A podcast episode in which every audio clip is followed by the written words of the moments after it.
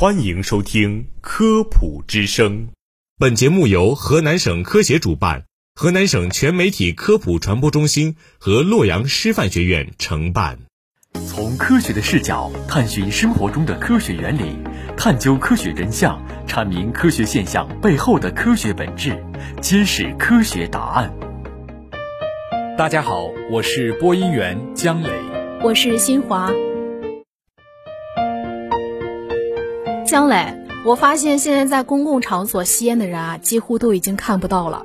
对啊，这样就非常好呀，这样做就大大减少了大家接触二手烟的机会。那对儿童和女性是非常有好处的。对，当然我们都知道二手烟对人体有害，可是却对三手烟知道的太少。实际上，三手烟的伤害范围并不比二手烟小，而且更加的隐蔽，更加的持久。那么，到底哪些人更容易受到三手烟的伤害呢？生活中我们该如何减小这种危害？那最先提出三手烟概念的是美国波士顿麻州儿童综合医院的专家们，他们首先发表了三手烟对婴幼儿健康造成危害的论文。那么，到底什么是三手烟呢？这个三手烟呀，它是指烟民吞云吐雾后残留在衣服、墙壁、地毯、家具，甚至头发和皮肤等表面的固体残留物。此外，还包括物体表面的烟草残留物与空气污染物发生化学反应所产生的第二代污染物。三手烟污染持续时间比一手烟和二手烟更长，甚至几个月都不消失。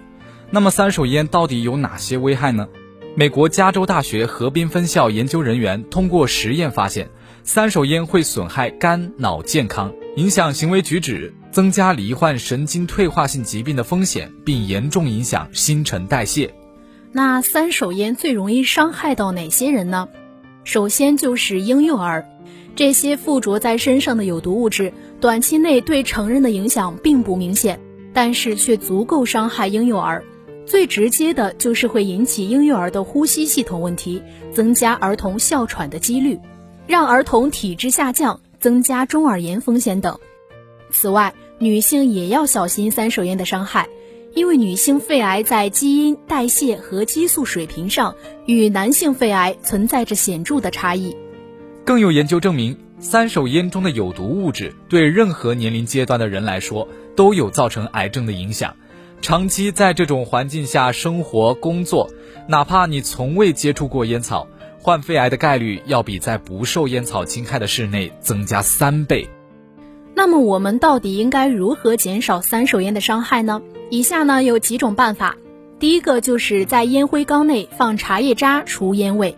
茶叶具有很强的吸附作用，它能够有效的吸收香烟的味道，对室内空气中颗粒尘埃的吸附作用也很强。将喝剩下的茶渣晒干，捏取少量放在烟灰缸内，就可以将香烟中的有害气味和颗粒除去。除了用茶渣，其实用橘子皮除烟也有奇效。将橘子皮直接放在烟灰缸里，即可消除室内的烟味。如果家里的烟味太重，还可以点几根蜡烛，蜡烛燃烧时产生的碳也能吸附屋里的烟味，可以尽快有效消除室内的三手烟。